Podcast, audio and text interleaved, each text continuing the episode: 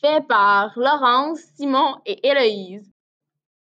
Compère le renard se mit un jour en frais et retint à dîner Commère la cigogne.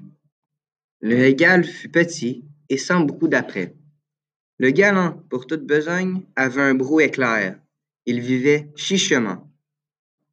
Ce brouet fut par lui servi sur une assiette. La cigogne au long bec n'en put attraper miette. Et le drôle eut l'appétit de tout en un moment.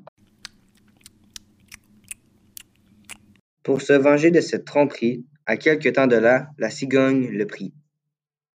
Volontiers, lui dit-il, car avec mes amis, je ne fais point cérémonie. À l'heure dite, il courut au logis de la cigogne, son hôtesse. Loua très fort sa politesse, trouva le dîner cuit à point. Bon appétit surtout, Renard n'en manque point. Il se réjouissait à l'odeur de la viande mise en menus morceaux et qu'il croyait friande.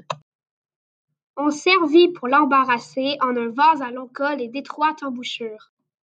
Le bec de la cigogne y pouvait bien passer, mais le museau du cire était d'autre mesure. Il lui fallut à jeun retourner au logis, honteux comme un renard qu'une poule aurait pris.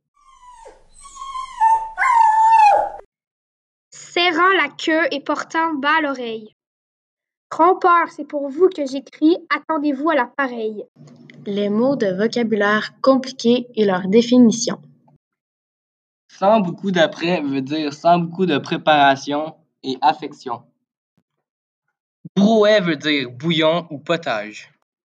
Il vivait chichement veut dire vivre modestement par avarice.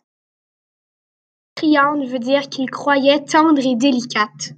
D'étroite embouchure veut dire petite ouverture honteux comme un renard qu'une poule aurait pris, veut dire se faire prendre à son propre jeu, extrêmement honteux.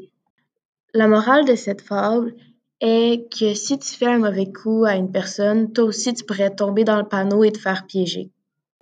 La morale dans un contexte contemporain. Si tu ris de quelqu'un, cette personne va vouloir se venger en riant de toi.